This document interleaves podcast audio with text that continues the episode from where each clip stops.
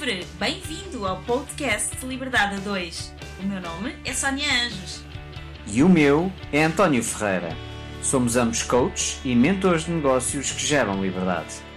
Os nossos valores principais são a liberdade e a família, e é por isso que empreendemos juntos há mais de 12 anos. Somos apaixonados por grandes visões, ideias fora do comum, fazer diferente e quebrar paradigmas. Acreditamos que todas as famílias merecem mais liberdade de tempo, financeira, geográfica e é para nós uma missão mostrar-te que também tu podes viver uma vida com mais liberdade, com mais felicidade e com mais satisfação do que até já imaginaste ser possível. Todas as semanas te trazemos um episódio com uma mensagem inspiradora para te ajudar a descobrir como desbloquear a tua liberdade.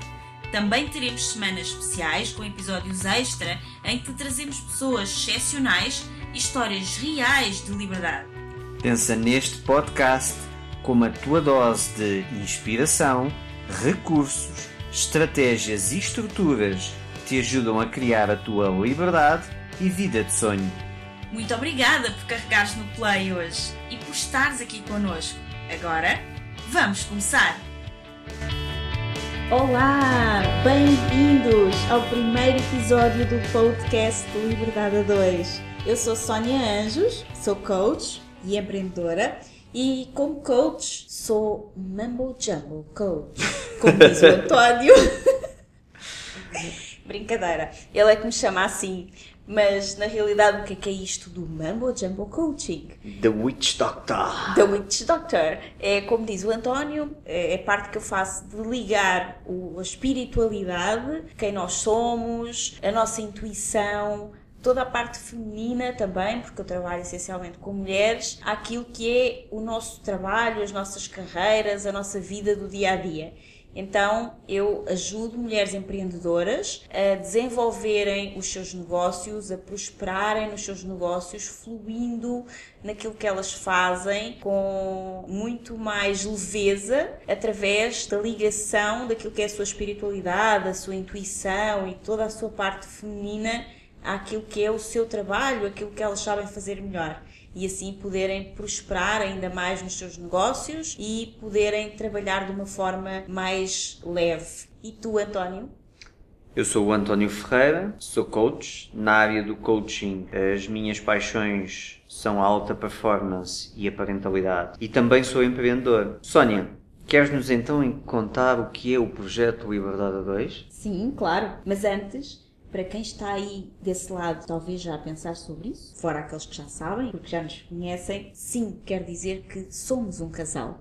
É verdade. Exatamente. Somos um casal, estamos juntos há quase 16 anos. Aquilo que nós mais gostamos de fazer é conversar um com o outro e divertimos-nos muito e acho que vocês também se vão divertir connosco, pelo menos é essa a nossa intenção nestes podcasts, é conseguir passar uma mensagem que realmente possa fazer a diferença na vida das pessoas, mas de uma forma leve e de uma forma divertida. E esta ideia do projeto Liberdade a 2 surgiu justamente numa das nossas muitas conversas até altas horas da madrugada sobre aquilo que nós mais gostamos, que é desenvolvimento pessoal, empreendedorismo, como uma coisa leva à outra, como eu costumo dizer, se queres aprender e praticar realmente desenvolvimento pessoal, empreende, porque o empreendedorismo é sem dúvida o melhor curso de desenvolvimento pessoal que eu já vi, uma vez que a parte de nós fomos programados para empreender, fomos programados para ser empregados e para empreender realmente é necessário uma grande dose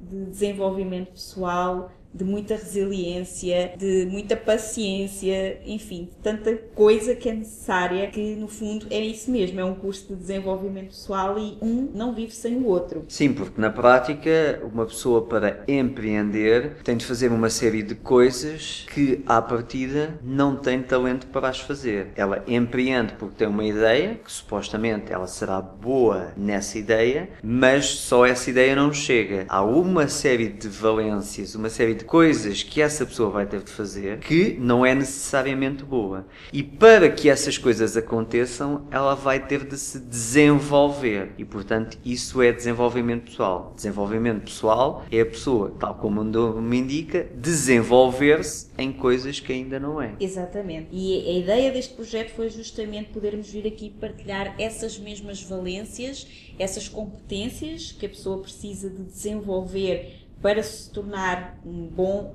ou boa empreendedora e também sobre como podem, por exemplo, trabalhar juntos em casal, como nós fazemos, o apoio da família, desenvolverem-se juntos enquanto ser humanos, terem um projeto de vida realmente em comum e como para nós é tão bom poder partilhar estas conversas e assim poder inspirar outras pessoas, ajudar outras famílias a fazer o mesmo que nós fazemos para assim poderem ter uma vida mais unida, mais feliz e mais livre. Eu, neste momento, tenho 46 anos e há mais de 12 anos que não tenho um emprego e sou uma empreendedora. E tu, António?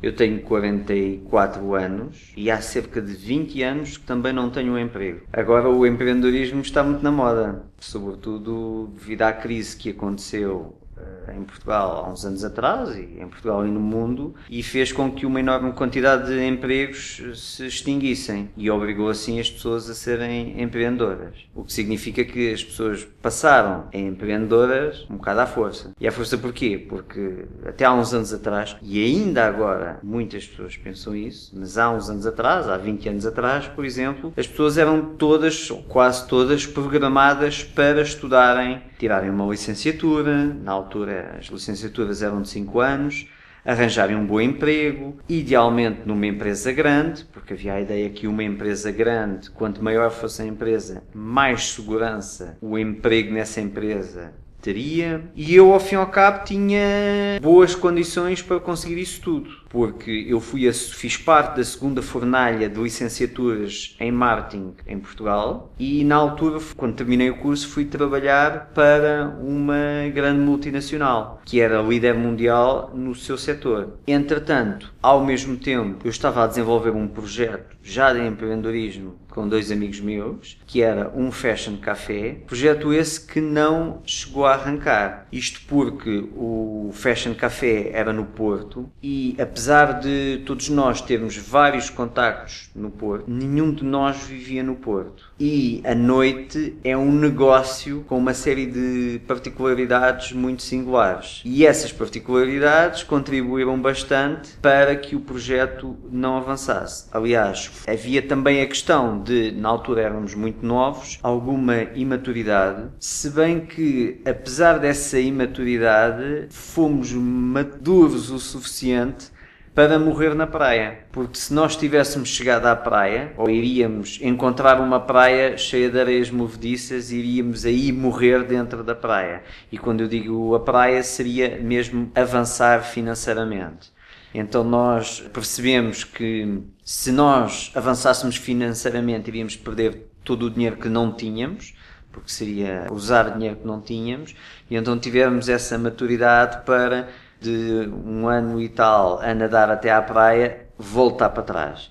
Ou seja, foi uma tentativa falhada de empreender. Exatamente. Porque Afinal, empreender não dá sempre certo à primeira? Não, não. Empreender normalmente não dá certo à primeira. Pois é. E é bom as pessoas saberem disso, não é? Sim. E é também bom as pessoas saberem que não dar certo é relativamente normal, é o mais comum e costuma-se dizer quando, quando perderes, não percas a lição. Exatamente. E portanto foi tentar tirar o máximo de lições possíveis. Mas é natural que as pessoas percebam, começando já aqui um pouquinho a falar de empreendedorismo, que é normal não dar à primeira, da mesma forma que é normal, aliás, é estatístico, que 4 em cada 5 empresas que são criadas não sobrevivem os primeiros 5 anos de vida, porque fala-se muito atualmente de empreendedorismo, está muito na moda empreendedorismo, eh, as pessoas consomem muitos conteúdos de empreendedorismo e parece que o empreendedorismo é ouvir vídeos motivacionais, umas frases motivacionais e vai correr tudo certo. Normalmente, 4 a 5 empresas não sobrevivem os primeiros 5 anos, ok? E essa nem chegou a subir, nem chegou a nascer. Exatamente.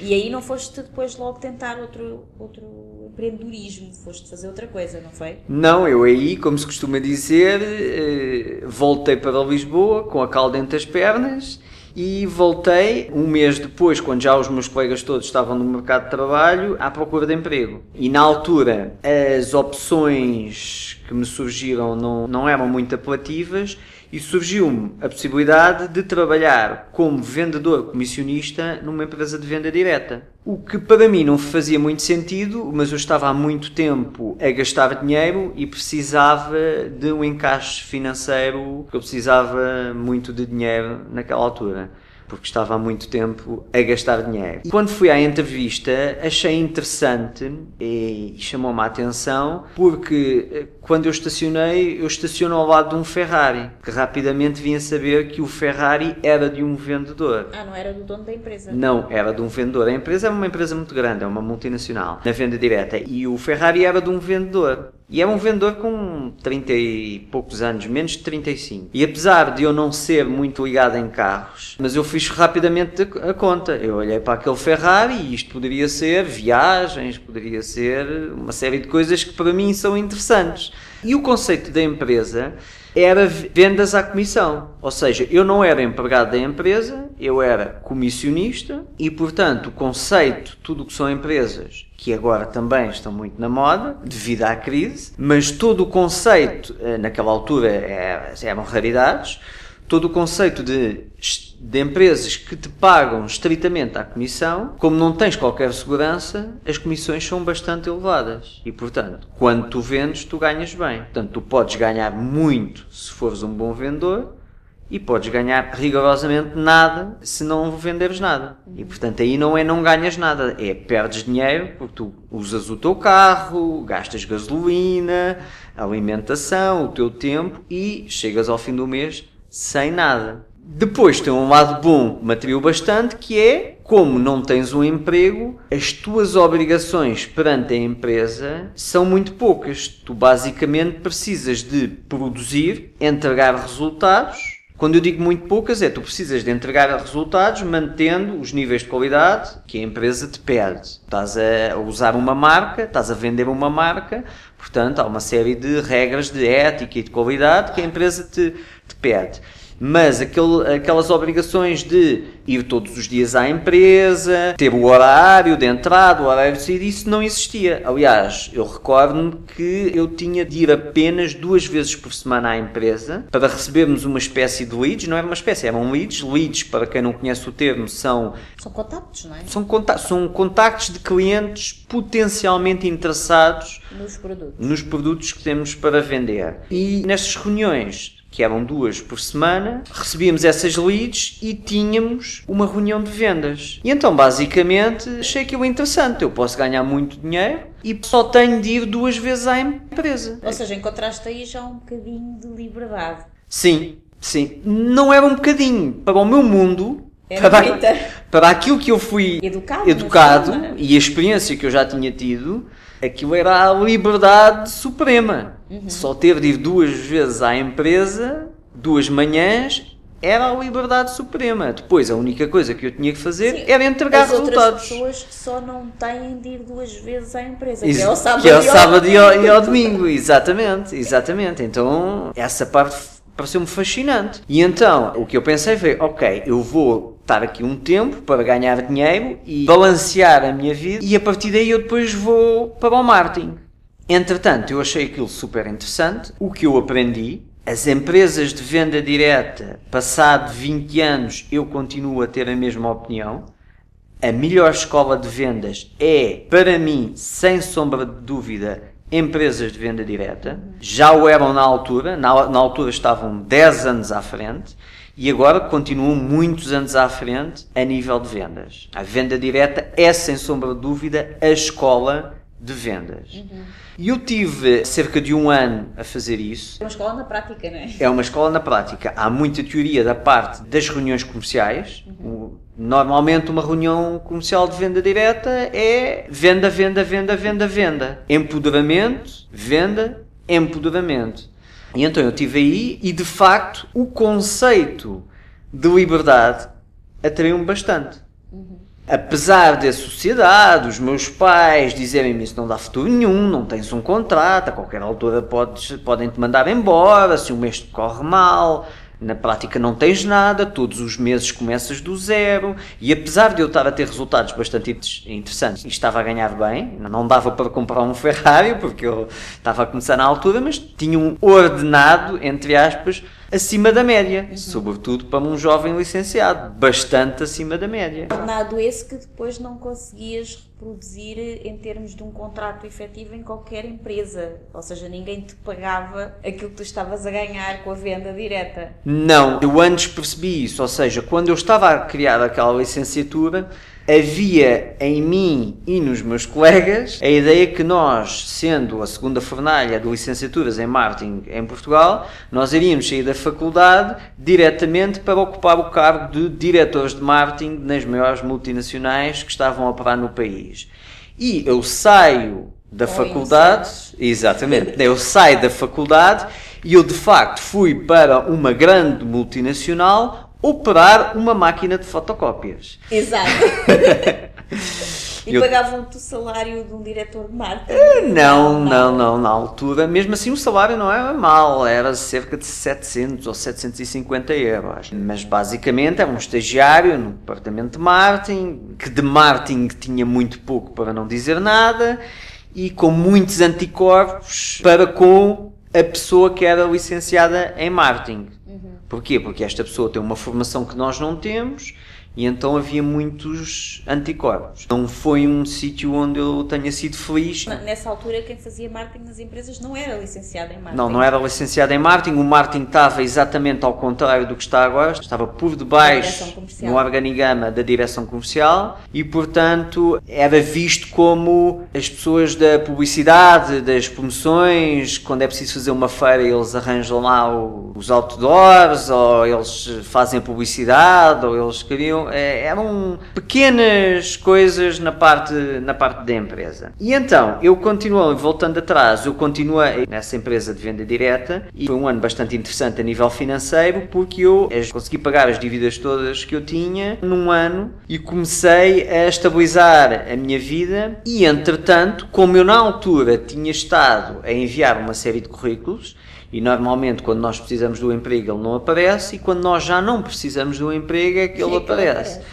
E passado cerca de nove meses, foi tipo um filho, foi uma espécie de um filho, passado nove meses começaram-me a ligar com propostas de emprego. E eu já estava muito apaixonado por aquele estilo de vida, era muito pressionado pelos meus pais e pelos meus familiares à volta e amigos e pais dos meus amigos que aquilo que eu estava a fazer não dava futuro nenhum, não fazia sentido eu ter tirado um curso de marketing para ser vendedor e que eu deveria abraçar um emprego no curso que eu tirei. Entretanto, eu recebi uma proposta de um operador de telecomunicações em Portugal para a área comercial. E quando eu chego lá, percebo que era num conceito, que era um projeto novo que eles estavam a criar, de comissionismo. Que na altura era o operador Challenger. Questões que me atraíram bastante. Uma delas era porque era o operador Challenger na altura havia um operador que tinha cerca de 90 ou 95% de cota de mercado e este operador tinha surgido há relativamente pouco tempo, 4 anos talvez, e, e, ele era o operador challenger. E, ao contrário do que normalmente é a estratégia do, das empresas challenger, que é entrarem por preço, aquele operador não entrou por preço, não entrou no mercado por preço, entrou no mercado até a ser um pouco mais caro entrou por serviço e por isso era um pouco mais caro. E nós tínhamos de demonstrar isso ao cliente. E isso atraiu-me atraiu bastante. E para além de e tínhamos de demonstrar ao fazer a venda e demonstrar na prática depois da venda ser feita. Outra coisa que me atraiu bastante foi o conceito de comissionismo. Eu recordo na altura a pessoa que me estava a recrutar ela estava-me a vender a ideia, porque acredito eu, e ele mais tarde veio-me a confessar que era bastante difícil recrutar pessoas nesse conceito, porque as pessoas estavam todas um habituadas, salário, é? na-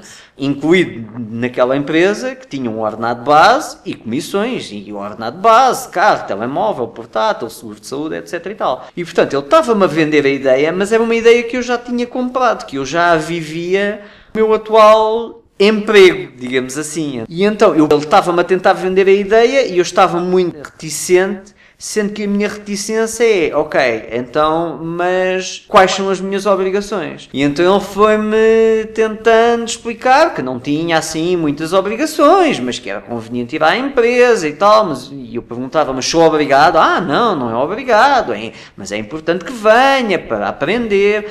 Ou seja, ele estava-me a vender a ideia, tentando indicar que não havia assim tantas obrigações, porque na prática eles não podiam obrigar-nos a nada. E isso atraiu-me. Para além disso, isso dava-me o melhor dos mundos, quero dizer aos, aos meus pais, aos meus familiares, eu agora estou nesta empresa. E ao fim e ao cabo também ha- havia. Sim, como de- tinhas lá um, um espaço que podias utilizar e podias chegar de manhã e sair ao fim do dia e podias, se quisesses, não sendo obrigado, se quisesses estar dentro da empresa, isso era quase como poder dizer aos pais que tens um emprego, não é? Era por aí, era por aí, sendo que não tinha, sendo que não tinha obrigações, e também poderia dizer a eles e a mim próprio, porque eu fui educado para isso, para ter um emprego, que a partir do momento em que eu estava dentro dessa empresa, eu poderia depois concorrer ao departamento de marketing e passar para dentro dessa, dessa empresa. Então, basicamente, E inicialmente até era isso que tu pensavas fazer, não é? Sim. Inconscientemente não queria, mas conscientemente esse era o caminho normal. Então, eh, mesmo assim, como a segurança é um- uma das necessidades muito fortes para mim, eu não deixei o, o outro e indiquei que não iria deixar e fiz O outro trabalho o outro, o outro trabalho e eu estava nas duas empresas ao mesmo tempo. Até atualmente eu costumo dizer que na venda direta eu aprendi a vender, nas telecomunicações aprendi a negociar.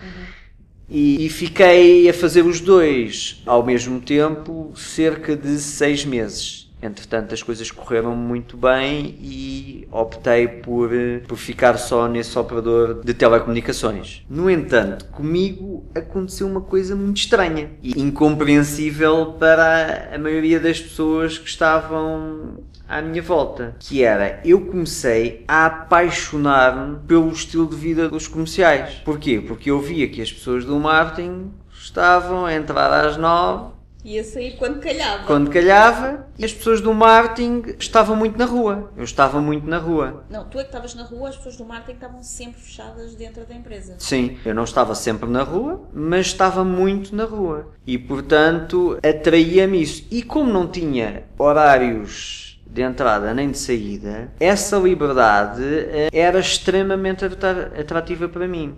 E o facto de não ter horários de entrada nem de saída não quer dizer que eu entrasse mais tarde e saísse mais cedo, muito pelo contrário. Porque como eu ganhava em função do que eu produzia, a alta performance só veio 20 anos depois, o conceito de alta performance, então eu fazia aquilo que para mim era lógico, que é, se eu ganho aquilo que eu produzo, quanto mais eu trabalhar, mais eu ganho.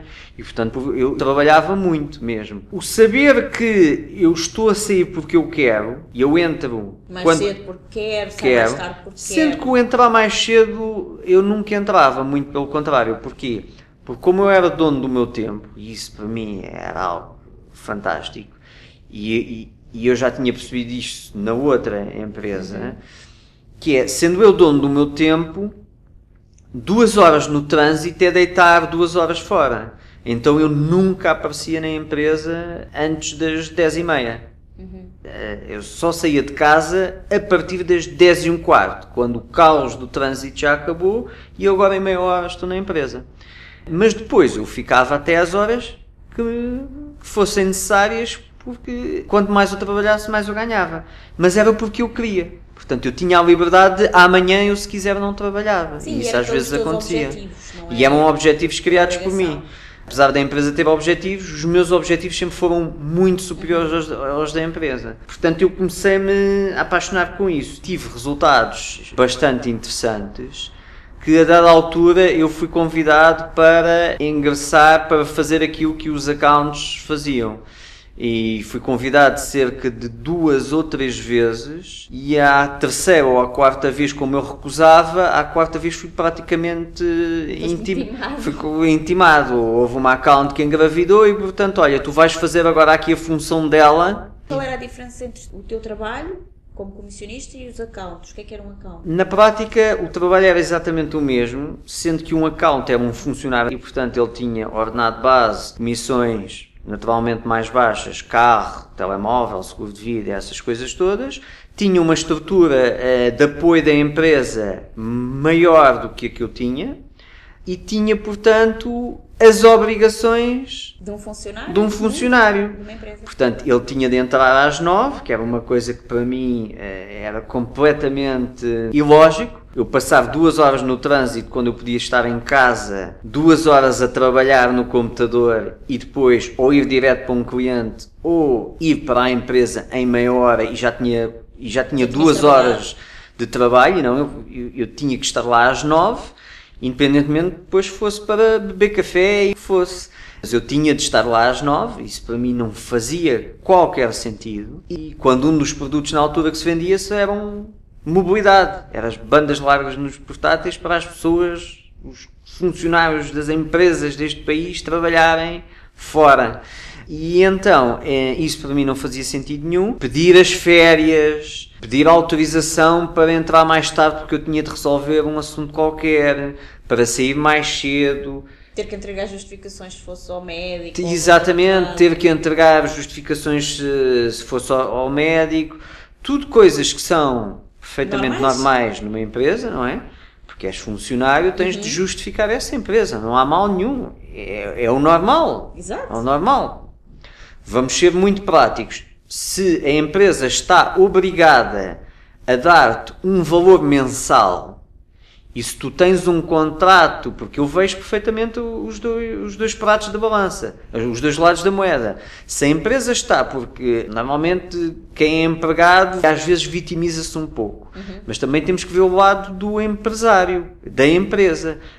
Da mesma forma que o empregado é obrigado a uma série de coisas, também o é a empresa. A empresa é obrigada a pagar um ordenado todos os meses, quer o empregado faça, quer não faça, ela é obrigada a pagar um subsídio de férias, ela é obrigada a dar o seguro de saúde se estiver no contrato, é obriga há uma série de obrigações que a empresa tem e para despedir não é assim tão fácil e é obrigada a pagar uma indenização. Uhum. Portanto, se há obrigações que a empresa tem para com o funcionário, também é perfeitamente normal que um funcionário tenha obrigações perante a empresa. Portanto, eu não era contra esse sistema. Eu só não gostava desse sistema para mim. Exato. Eu não me sentia bem nesse sistema. Eu não, ach... não era que eu achasse injusto. Ok? E então, isso fez com que não gostasse dessas. Não é não gostasse, não me sentisse bem nessa experiência. Eu sentia-me preso, sufocado nessa experiência. E então, ao contrário do que todas as pessoas que estavam na minha posição como comissionista almejavam, que era trabalhar, eh, passar para empregado da casa, o que eu queria era mesmo sair dessa situação e então voltar para as minhas antigas funções. Basicamente, um pouco conscientemente e muito inconscientemente, eu fiz de tudo para voltar para as minhas funções. E o que é que menos te entusiasmava nisso? Porque há uma coisa que eu sei, a mim não me entusiasmava mesmo nada saber que tu tinhas que sair de casa todos os dias às 7 da manhã. Nessa altura eu também era comissionista, também uh, já era uma empreendedora e não estava em funções em que tivesse essas obrigações também. E perceber que tu tinhas que sair de casa às 7 da manhã, chegar a casa às vezes às 9 ou mais da noite, já vinhas completamente arrasado, cansado e frustrado por teres que ficar preso nesse horário. Eu percebia isso de facto era uma coisa que não me agradava nada porque eu não via nenhuma perspectiva de futuro para mim e a minha vida não me parecia assim tão animadora nesse momento ao, teu lado, não é? Porque não tínhamos tempo, não tínhamos tempo para estar juntos, como é que íamos ter um filho, como é que íamos criar uma família, como é que íamos realizar os nossos sonhos, se tu estavas preso a maior parte dos teus dias, o dia inteiro, não é? Pois, de facto era a questão da prisão, porque repara, nós na altura vivíamos na, na margem sul e viver na margem sul e teres de estar às 9 da manhã no Parque das Nações e como sendo comercial tens de ir de carro. O comercial não pode andar de transportes públicos porque depois tem de ir para os clientes e não há transportes públicos rapidamente onde o cliente estiver. Portanto, tens, tens de ir de carro. E estar às 9 da manhã a passar ao ponto 25 de Abril, quem passa ao ponto 25 de Abril sabe o quanto isso é extremamente desafiante. E portanto eu tinha que sair às 7 da manhã de casa. Isso para mim não fazia sentido nenhum. Como eu já te disse, eu, eu saía muito tarde, porque é, é tal coisa. A, a questão do tempo e da otimização de tempo já na altura para mim fazia todo sentido. E portanto, se eu saísse às 6 ou às 7 e estava duas horas no trânsito para voltar para casa, então para mim fazia mais sentido estar duas horas a trabalhar e depois, em meia hora, voltava para casa. E essa questão para mim era pacífica. Até para teres uma ideia, aliás, tu sabes, eu fui várias vezes chamada a atenção eh, por estar a trabalhar na empresa até à meia-noite e até à uma da manhã, porque era aquele conceito, quanto mais eu fizer, mais eu vou ganhar e, portanto, isso, o trabalho nunca me assustou, muito pelo contrário. Até me entusiasmava bastante, sobretudo tendo em conta que se eu trabalhar eu vou ser recompensado por isso, então eu vou trabalhar muito. A questão da vida familiar, enquanto comissionista, isso para mim não me preocupava, porquê? Porque agora a questão do filho e isso eh, não me preocupava porquê? Porque agora nós não tínhamos, nessa altura nós não tínhamos essa questão e portanto o, o que eu fazia era quando tenho possibilidade vou trabalhar muito para ganhar muito dinheiro e como tu sabes eu gosto de me divertir bastante e portanto o que fazia era compensava com muito divertimento. Já nessa altura nós tínhamos dois meses de férias por ano. Uhum e a segunda-feira de manhã era sempre nossa, às vezes era a segunda-feira inteira, era sempre nossa, e portanto eu compensava, eh, eu trabalhava, era aquele conceito do work hard, play harder. Portanto, eu trabalhava, eu compensava o trabalho com o emprego, como compensava o trabalho com o divertimento. E isso, como comissionista, eh, para mim era perfeitamente hum, execuível. E eu tinha clara noção que, quando eu fosse pai, eu iria tirar o pé do pedal, iria ganhar menos, o que era normal. Portanto, agora até era uma boa altura para juntar algum dinheiro e já na altura eu perceber que esse dinheiro não fosse todo para gastar. Pelo contrário, até tu chamavas-me o teu Patinhas, ainda me chamas, acho eu. É, e, e, então esse dinheiro que fosse para ser investido em algo que rendesse dinheiro para quando eu quisesse tirar o pé do pedal um, continuasse com o estilo de vida que eu tinha na altura. O que me sufocava era o ter de entrar, era o ter de justificar, era o ter de pedir férias e não, é, nessa data não dá porque vai o teu colega, vais ter que dar outra data. Quando o que eu estava habituado era, se fosse preciso, com uma semana de antecedência, nós tínhamos uma ideia para viajar e viajávamos. E simplesmente eu dizia: para a semana não vou estar a trabalhar. E eu, eh, nessa altura, quando tu começaste a trabalhar nessa empresa, tu falaste da forma como foste entrevistado, e eu lembro-me também dessa entrevista, não porque eu estivesse lá contigo, mas porque eu também passei pelo mesmo entrevistador, porque trabalhei na mesma empresa do que tu, em 2002, também como independente, como comissionista. Um grande professor, diga-se de passagem. Exatamente. E foi aí que nós nos conhecemos. Na altura não começámos logo a namorar, éramos apenas colegas de trabalho e dois anos mais tarde foi quando algo aconteceu. Eu já estava um pouco afastada da empresa, ainda não tinha saído, mas já estava em outros projetos na altura e tu já não me vias há imenso tempo, porque justamente nós tínhamos essa liberdade de poder ir à empresa apenas quando necessário. E uma vez havia uma formação de, de vendas e tu perguntaste-me se eu ia estar nessa formação, mandaste-me uma mensagem. E eu disse que não, justamente porque estava numa formação numa outra empresa onde já estava a trabalhar e tu convidaste-me, ah, então quando terminares a tua formação e eu terminar a minha, podemos beber café. Eu aceitei e desde aí nunca mais nos largámos, estamos juntos até agora e espero que por muitos e muitos anos, pelo menos é isso que nós desejamos os dois. Exatamente. Mas uh, em 2005, entretanto, surgiu-me uma oportunidade de emprego que eu não estava propriamente à espera ou à procura, mas surgiu-me uma oportunidade de emprego que foi ir trabalhar como diretora Master Franchising, num dos maiores franchisings da época, e eu já gostava muito de empreendedorismo, já gostava muito de franchising, já tinha tirado um curso sobre franchising e tinha uma paixão por empreendedorismo. E este cargo eh, que eu fui assumir de alguma forma fascinou-me porque ele me dava alguma liberdade para criar, para ser eu a criar as coisas eu sentia-me,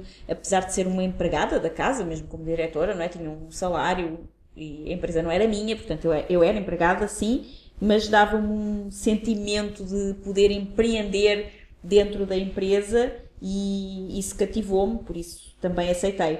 Sim, eu recordo na altura que hum, tu eh, compravas todas as semanas ou todos os meses a revista do franchising. Sim. E que eu até achava estranho porque, porque é que. E perguntava porque é que Sim, compras sempre esta. toda desde o número 1. Um. A revista, e tu e domina, às feiras de Ias às feiras de franchising, tu dominavas o, o, o franchising.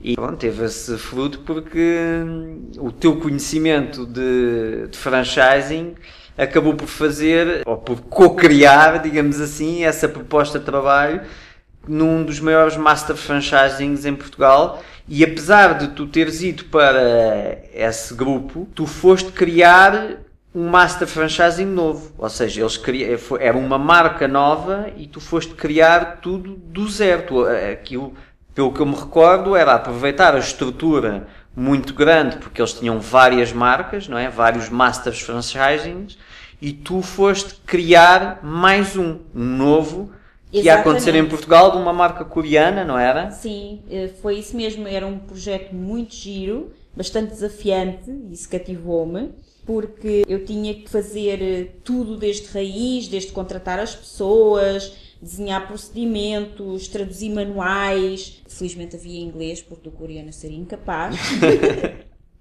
gerir equipas, ajudar outros empreendedores a criar o seu próprio negócio, porque afinal eh, eu era business manager, o que significava que iria ajudar os novos futuros franchisados da marca a criar os seus negócios. Isso era uma das partes que mais me entusiasmava, era poder ajudar já nessa altura eh, empreendedores a criar o seu negócio porque eles já vão comprar um negócio em franchising, estavam a criar o seu próprio negócio e eu ajudava-os. E a, a, grande vantagem do franchising é que tu compras um negócio-chave na mão. Ou seja, não precisas de teres assim tantas competências quanto um empreendedor que tem de abrir a sua própria marca porque já está, o negócio já está praticamente, já está não, é vendido como chave na mão, correto?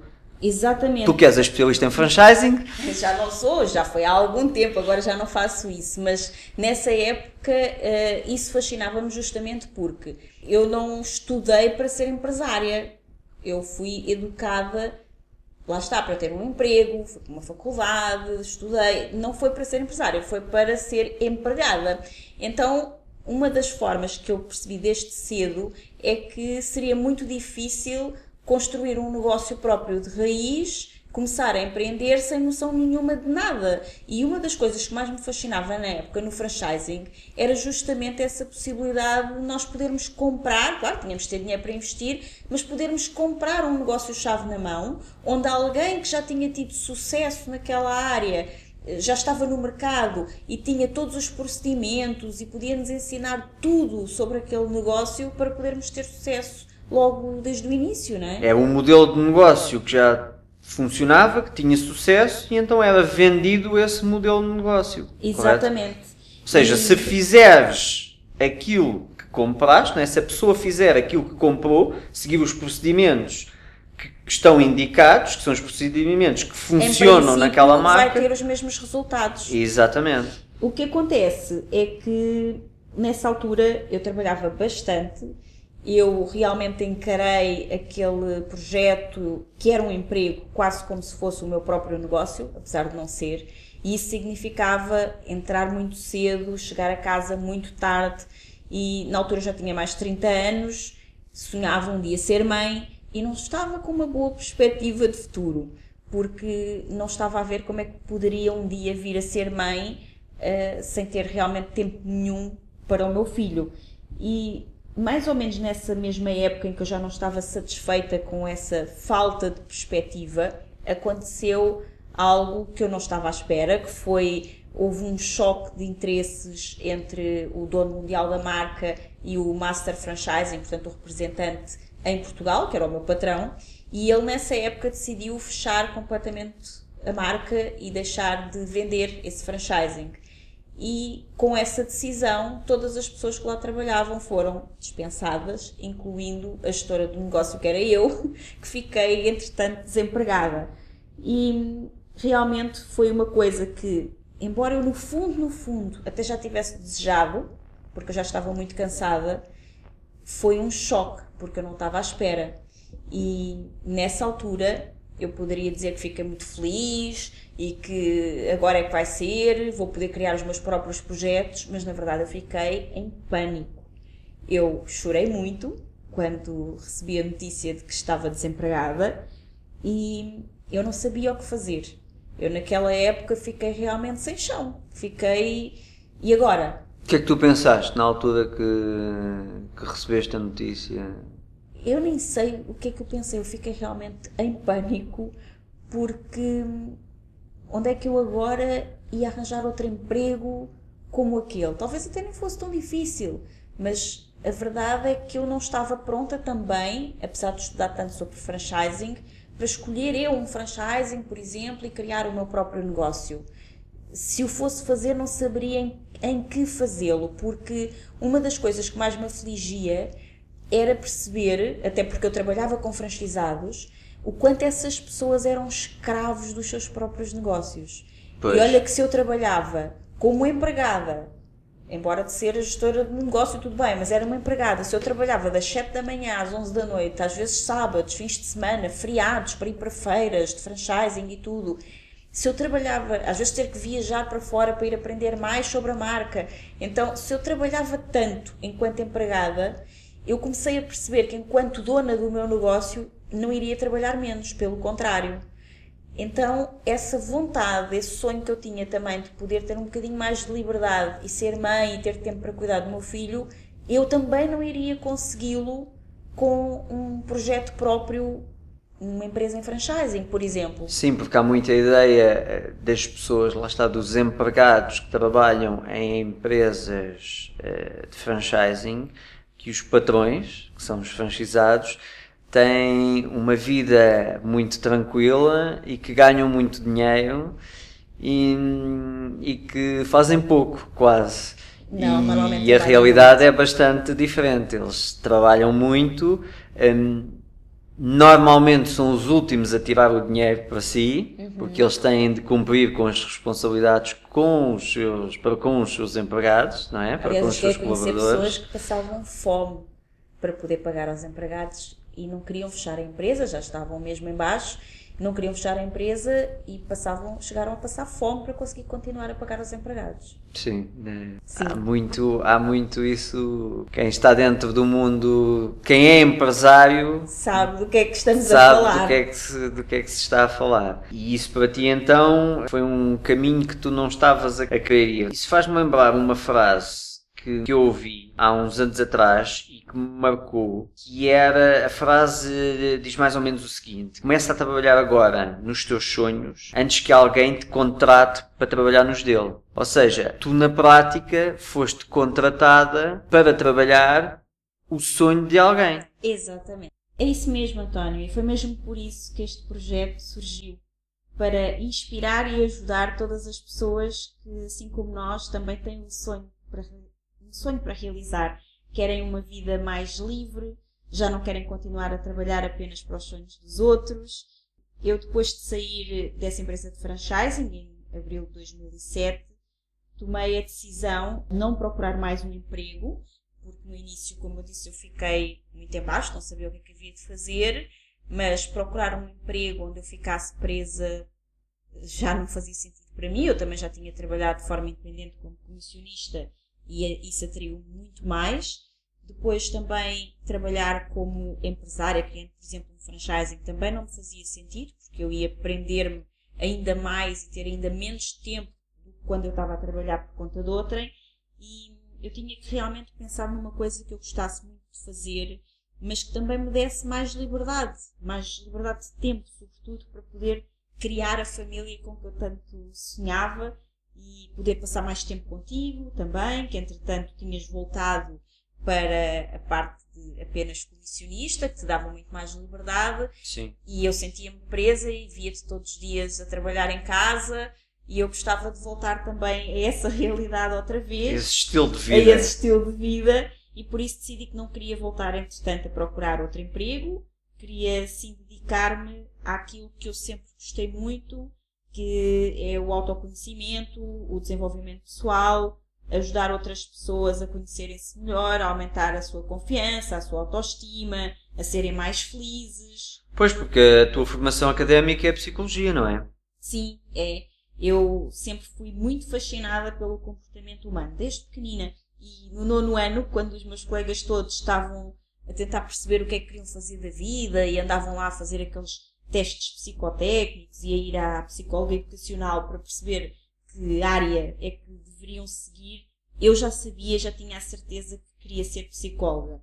E foi isso que eu fiz, fui para a Faculdade de Psicologia, mas antes de chegar bem ao final do curso, quando ainda estava no estágio, comecei a perceber que não era bem o que eu tinha imaginado e que iria demorar muito tempo a conseguir realmente ajudar as pessoas a terem os resultados que elas necessitavam. E nesta fase em que eu estava sem emprego também não queria propriamente criar um negócio tradicional e ainda não sabia o que fazer, eu decidi que deveria estudar outras coisas, outros métodos que me permitissem ajudar pessoas de uma forma mais rápida do que conseguiria, por exemplo, através da psicologia. Então eu fui estudar hipnose clínica, que é uma coisa que me fascinava muito na época, ainda hoje gosto. Daí fiz vários cursos na área das terapias energéticas, depois em coaching, em master coaching, enfim, nunca mais parei de estudar nessa área do desenvolvimento humano, porque é aquilo que eu realmente gosto muito e é onde eu me sinto mais feliz a ajudar as pessoas. E então, depois de ter saído desse emprego, em 2007, dediquei-me a esta área, que é realmente a minha paixão, porque para mim sempre foi muito importante nós estarmos presentes um para o outro e isto também me permitia depois começar a trabalhar de uma forma mais suave, mais livre, com mais tempo para mim. E nessa época também eh, me foi apresentada a oportunidade de iniciar um negócio em marketing de rede. E uhum. nós os dois uh, fomos, de alguma forma, fomos convidados para uh, começar nesta área e isso acabou por me fascinar porque o marketing de rede eu depois percebi que era tudo aquilo que eu não procurava, eu não andava à procura deste projeto, mas ele encaixava perfeitamente em tudo aquilo que eu queria, que era poder dar-me uma vida de mais liberdade e ao mesmo tempo de maior desenvolvimento pessoal. Eu já era, já, já era isso que eu queria fazer para o resto da minha vida, já, já queria trabalhar nessa área de desenvolvimento pessoal e eu, sinceramente, depois de já ter feito dezenas e dezenas de formações específicas nesta área do desenvolvimento humano, eu realmente, um dos lugares onde eu mais aprendi foi dentro deste trabalho de marketing de rede, onde as pessoas realmente aprendem muito sobre desenvolvimento pessoal e eu aí tenho aprendido imenso. Aliás, foi através do trabalho nesta empresa de marketing de rede que eu conheci um mentor que eu já estudava há muitos anos, ainda antes sequer de eu pensar em estudar psicologia a, sério. Eu já estudava este mentor, que era o Jim Rohn, e eu tive a oportunidade de vê-lo e de o conhecer pessoalmente e de estar numa formação com ele. Isso foi incrível. E depois também tudo aquilo que eu não sabia ainda muito bem, mesmo depois de ter trabalhado numa empresa em franchising, acerca de negócios, como gestão do negócio, finanças, gestão de tempo, enfim, tudo aquilo, todas as competências que um empreendedor necessita para começar e arrancar um negócio, eu consegui aprendê-las uh, aqui dentro desta empresa de marketing de rede. E isso também me ajudou muito depois no meu negócio como coach e como terapeuta, porque se não fosse ter aprendido essas ferramentas e todas essas competências, eu acho que, assim como muitas das minhas clientes hoje em dia, que são empreendedoras nessa área, na área também do coaching e das terapias, também eu não teria conseguido vingar, é uma coisa que não nos ensinam. Quando nós vamos fazer um curso, não nos ensinam depois a fazer o negócio dessa arte. Sim. Ensinam-nos apenas a arte, mas não como vingar com ela. E isso é realmente muito importante e eu aprendi aqui, no, no marketing de rede. Sim, daí há milhares de coaches em Portugal e dezenas de coaches que realmente têm, trabalham como coaches. Que têm um negócio de coaching. Exatamente. É, para mim, o marketing de rede, as coisas que me cativaram mais foi uh, primeiro ser um franchising, mas ao contrário. Uhum. Ou seja, uh, tinha a parte toda do serviço de chave na mão, estás a representar uma marca, uh, tens um negócio já feito, só que ao contrário. Podes aprender tudo com quem já faz o negócio, ensinam-te tudo. Exatamente. Já quase montado, não é? Sim, sim. podes aprender com vários tipos, de, várias formas de fazer um negócio tu vais usar a que te identificas mais. Essa parte é muito semelhante ao de um franchising. A parte ao contrário, o que me atraiu mais é que num franchising, tu, por teres esse todo negócio chave na mão, tu pagas royalties. Uhum. E no marketing de rede é ao contrário, tu recebes royalties. Exato. Isto porquê? Porque no marketing de rede, conforme o nome indica, tu crias a tua própria rede. Ou uhum. seja, tu tens a parte de eh, vender produtos ou serviços, uhum. dependendo uhum. da empresa de marketing de rede que tu estejas eh, a trabalhar com, eh, tens essa parte e tens esses ganhos que são, na prática, aquilo que se chama os ganhos ativos, que é da venda do, daquilo que a empresa representa, e depois tens a possibilidade de, tal como o nome indica, criares a tua própria rede. E ao criares essa rede, a empresa vai compensar essas pessoas por representarem a marca e venderem os produtos ou serviços dessa marca e, vai-te compensar a ti por estares a criar essa rede e por estares a ajudar Sim, essa rede. Com isso recebes royalties. E com isso recebes em royalties. Vez de pagar. Em vez de pagar, exatamente. E depois houve a questão que era, eu na altura continuava ligado a esse operador de telecomunicações. Dentro do panorama nacional, digamos assim, nós tínhamos formações muito boas, formações de, de topo. E quando nós entramos nessa empresa de marketing de rede e passado 15 dias vamos para uma formação em Colónia e temos uma formação com o Jim Ron, desenvolvimento pessoal à Jim Ron, que sugiro vivamente qualquer pessoa que não conheça Jim Ron procure. procure na internet e tire as suas próprias conclusões. Eu vi, uau! O que é que é isto? É, abriu-se uma porta um portão, um portal Ou seja, para mim. habituado a um estudo de formação só dada em grandes multinacionais e depois chegas aqui a esta empresa e percebes que havia mais, muito mais. Sobretudo o conceito, porque eh, não é aquilo dizer que uma formação é melhor do que outra, uhum. é o conceito de formação, e as formações que eu tinha eram muito boas, mas o conceito, a filosofia da formação é tu, presa dado formação para tu seres um profissional de excelência, um melhor profissional. E ao seres um melhor profissional, entrega melhores resultados para a empresa. Cumpres melhor a tua função. Este conceito, para mim, foi uma mudança de paradigma. Porque o conceito é dão de formação para te tornares numa melhor pessoa. Daí o conceito de desenvolvimento pessoal. Porque se acredita que tu, se te tornares, ao te tornares uma melhor pessoa, tu vais naturalmente entregar melhores resultados, porque sendo uma melhor pessoa, és naturalmente um melhor profissional. E Jim Rohn é, como toda a gente sabe, o mestre dos mestres. E então foi isso que me impactou bastante. Mas este nosso projeto, chamado Liberdade a 2, não é sobre o nosso projeto de marketing de rede, pois não? Não. Este projeto, como o próprio nome indica, é sobre criar liberdade e é para quem, como nós os dois, tem o desejo de criar a sua liberdade. E aqui nós vamos partilhar muito da nossa experiência sobre o que é construir uma vida onde a liberdade é o pilar fundamental, qual o preço da liberdade, os desafios do empreendedor. Sim, aí estamos a falar de vários tipos de desafios. Do género desafios económicos, desafios do negócio, desafios com as pessoas à, no à, nossa volta, nomeadamente a nossa família e amigos que simplesmente não nos compreendem, desafios emocionais, desafios motivacionais, desafios no que toca à autodisciplina, desafios por trabalhar sozinho, desafios por trabalhar em casal, como é o nosso caso. Sim, são bastantes às vezes. Desafios familiares, desafios de trabalhar com equipas, desafios de trabalhar com colaboradores, muitas dicas de negócio e desenvolvimento pessoal, que é fundamental para quem, para quem quer empreender. Conforme tu disseste e já falámos há, atrás, um empreendedor tem que estar constantemente a apostar no seu desenvolvimento pessoal porque ele tem de estar constantemente a fazer coisas que não são aquilo que no mundo empresarial se diz ou se chama de o seu core business. Exatamente. E muito mais. E então é por tudo isso que nós estamos muito entusiasmados com este projeto e arrisco-me a dizer que o vemos como um movimento para que cada vez mais pessoas possam trabalhar nos seus próprios sonhos, construir a sua própria liberdade, em vez de viverem presos a construir os sonhos dos outros.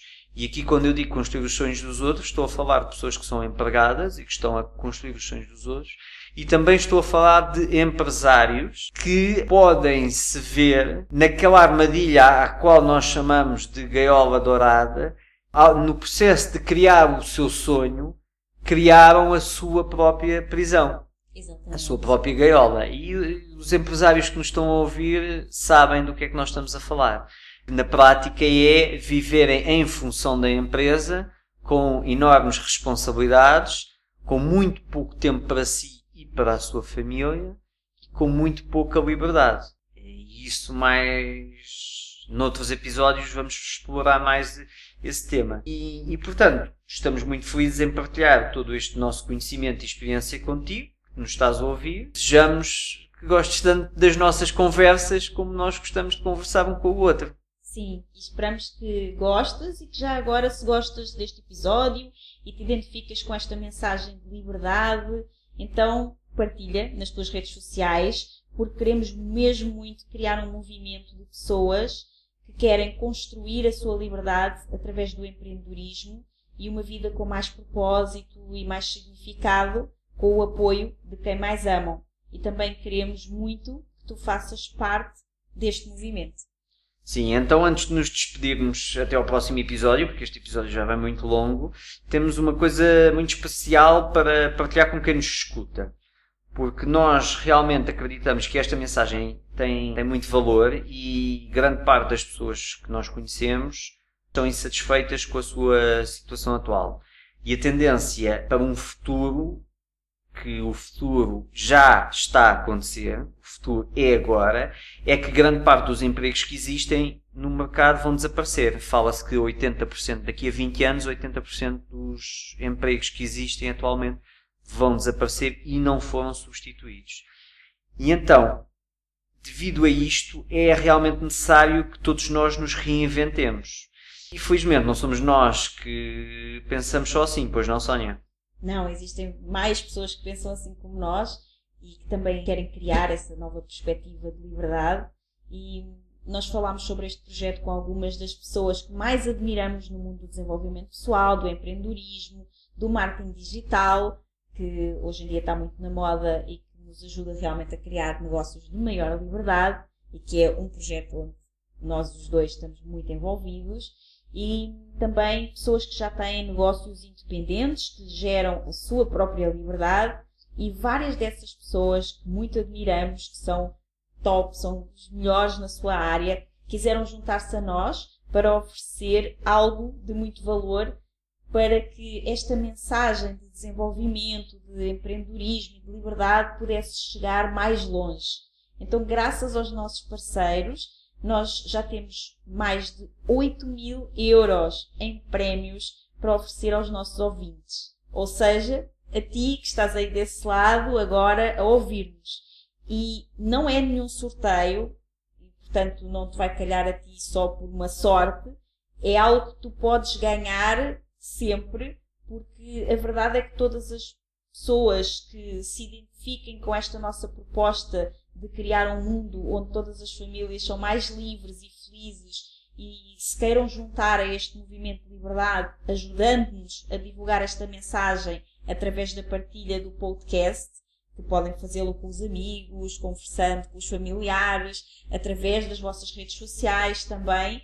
Então, todas essas pessoas vão ganhar algo especial que as vai ajudar a construir a sua liberdade e a sua melhor versão e uma vida mais livre e mais feliz.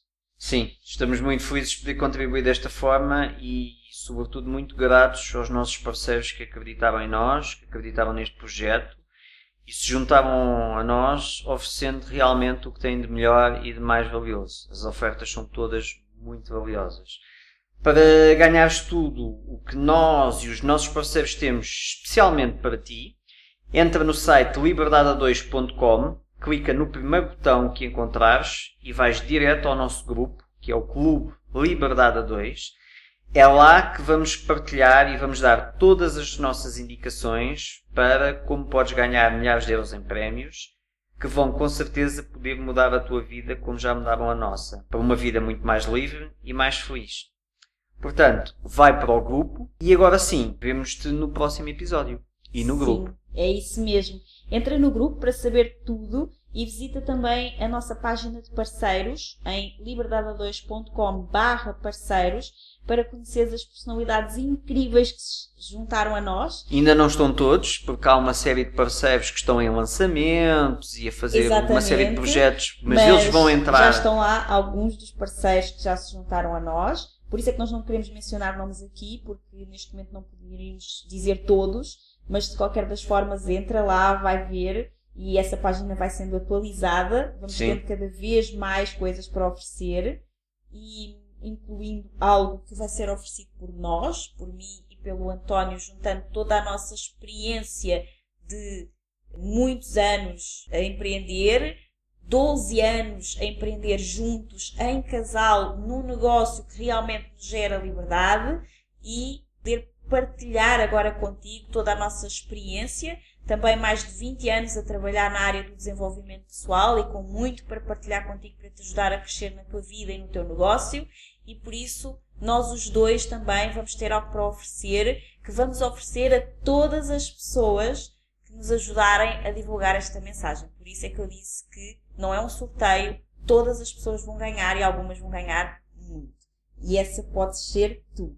Essa pessoa pode ser tu. Por isso, ajuda-nos a partilhar. Vai ao site liberdade2.com, entra também na nossa página de parceiros no site, entra no grupo e nós vemos novamente no próximo episódio. Até lá, obrigada António, eu adorei começar este projeto contigo. A dois. Obrigado, eu também. Até lá. Muito obrigada por ouvires o episódio de hoje. Se gostaste do que ouviste, certifica-te que nos dizes isso, deixando-nos a tua avaliação de 5 estrelas e o teu comentário, porque a tua opinião é mesmo muito importante para nós. Estamos no iTunes, no Castbox e nas principais plataformas de podcast.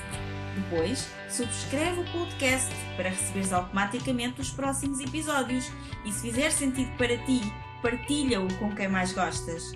Também podes ouvir os episódios no nosso site em liberdade2.com. Se ainda não nos segues nas redes sociais, procura por Liberdade a 2.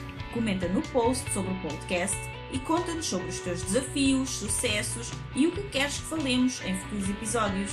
Vamos adorar criar um episódio especial para ti. E o melhor acontece depois do episódio, nas conversas dentro da nossa comunidade. Procura por Grupo Liberdade a 2 no Facebook e solicita a tua adesão à nossa comunidade de gente livre. Nós adoramos passar este tempo contigo e mal podemos esperar por te encontrar aqui no próximo episódio. Até lá, desenha o teu estilo de vida, compromete-te com os teus sonhos e agarra a tua liberdade. Até lá!